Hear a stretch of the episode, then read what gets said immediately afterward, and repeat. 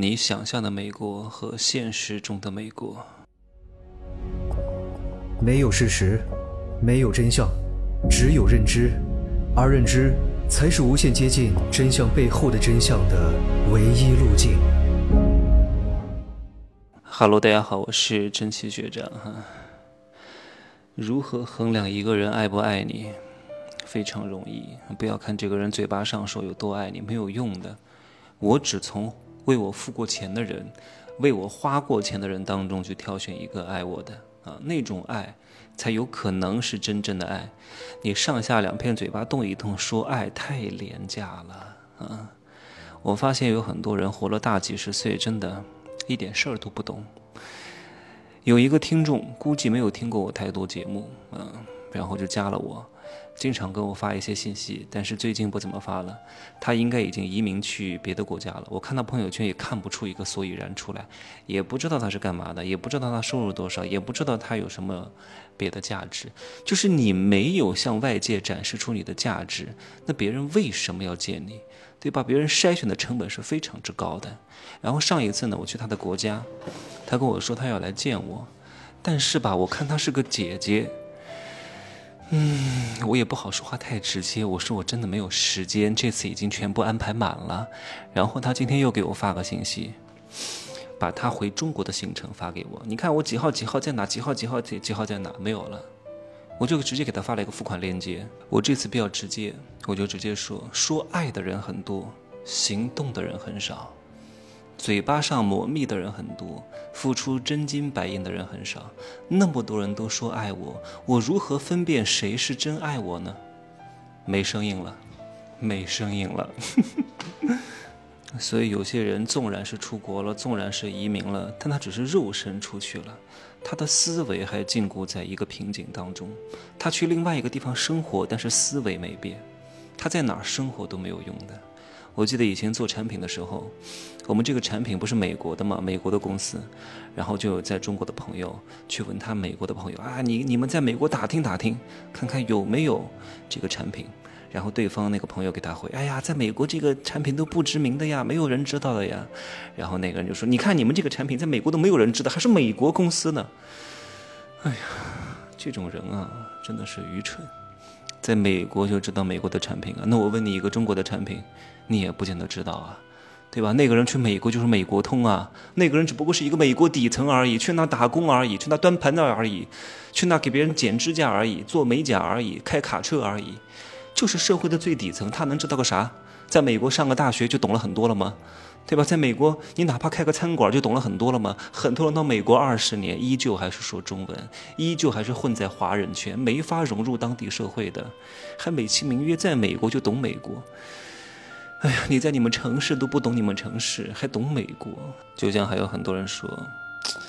在中国憋屈啊，我有才华没地方彰显啊，这里都是人情世故啊，我没有关系啊，所以我要去美国。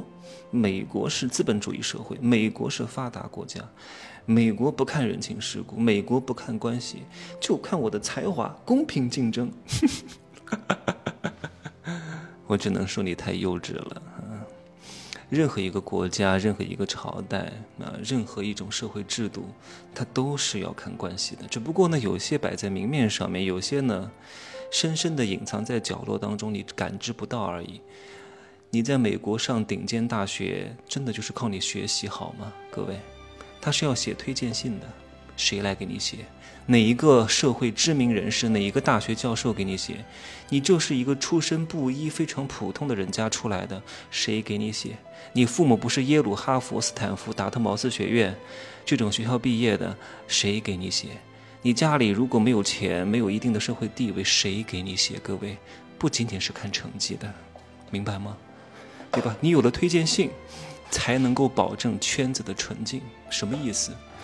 任何一个国家的人性都不会变的。比如说，你每天早上搭公交车上班，你一定是希望，哎呀，这个车赶紧来，来了之后你赶紧上上上上上，啊，别人不让你上了，你硬要推上去，啊，硬要挤上去，哪怕你的脸贴在那个玻璃上，但是只要你上了，你就希望这个公交车赶紧关门，赶紧走。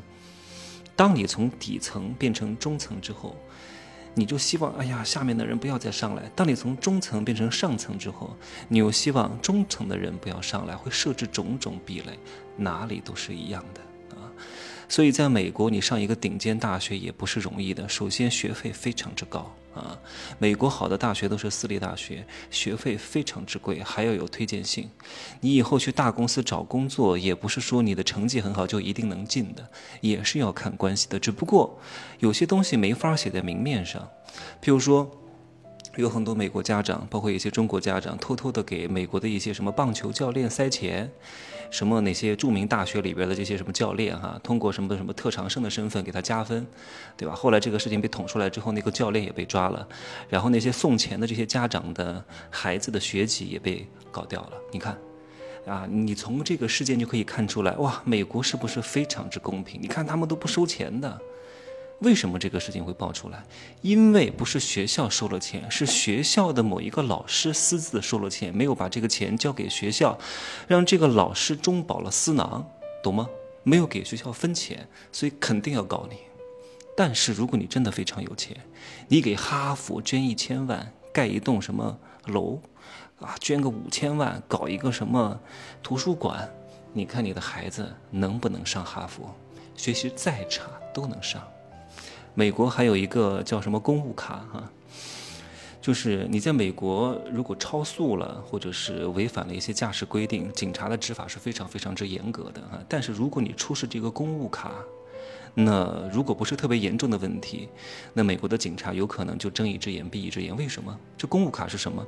就是这些相对来说比较有社会地位的人啊，有钱的人，给这些。什么东西啊？募捐了很多钱，所以呢，他们就有了这个公务卡。这个公务卡呢，可以让他们在不犯大错的情况之下畅通无阻。请问，不需要人情吗？不需要关系吗？真的是各位想象的公平吗？为什么很多人会觉得去美国非常公平？因为他去那儿。应聘端盘子的工作，应聘开卡车司机的工作，应聘美甲工作，当然公平。美国的中上层社会的人是不可能跟你竞争的，本来就没几个人愿意做这个工作，当然非常公平了，对吧？不能够因为你做的这个工作公平，你就觉得美国所有的工作都非常公平，哪里其实都是一样的。而且美国在有些方面更加严重，美国的这个教育是非常分层的。越底层的人越是快乐教育啊，每天吃吃喝喝，三点钟放学，不能够让大多数人懂太多，不能够让很多人天天研究什么经济，研究什么社会规律，让他们去嘻哈，让他们去 RNB，让他们去搞体育，转移他们的注意力啊。只不过你暂时认知还达不到这个层面，不知道为什么会有这些东西，为什么会有很多娱乐。娱乐都是故意放出来的一些东西的，在中国还稍微好一点点，很多东西你还能学，还能勤奋努力。美国反而在这个方面更加严重，好的特别好，差的非常之差。所谓的快乐教育，很多所谓的自媒体博主天天就写这些东西。美国是快乐教育，中国搞得太累了，太卷了，美国更卷。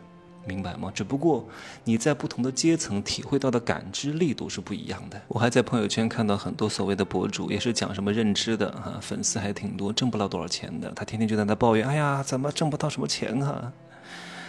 当然他没给我付费，我不想跟他讲太多啊。大多数这种所谓的博主，在我看来真的。认知非常之低的，他们的思考深度非常之浅啊，看似好像讲了很多干货，但其实都是一些旁枝末节。我心里想，你讲的那些东西再干都赚不到钱，因为你所涉及的领域就不对，吸引来的都是很屌丝的人，因为屌丝才喜欢听你讲这些，什么赚钱啊，又是什么找工作，他们怎么可能会为你付太多钱呢？啊，为什么很多城市的首富的夫人都会来约我见面的原因是什么？为什么不会约他见面？各位好好思思细量这个问题。你如果能够把这个问题想开了、想明白了，你就能理解我很多的行为和举动，以及我讲的内容，以及表现的方式，以及我做的一系列的布局，你就懂了百分之七八十了。如果你真懂了，你真的会很值钱。你一辈子都不会缺钱的，只能靠悟哈。你到一定的阶段，我点一点你，大课都听完之后，有可能你就通了。一通，你就离真正的到 A 八不远了哈，就这样说吧，拜拜。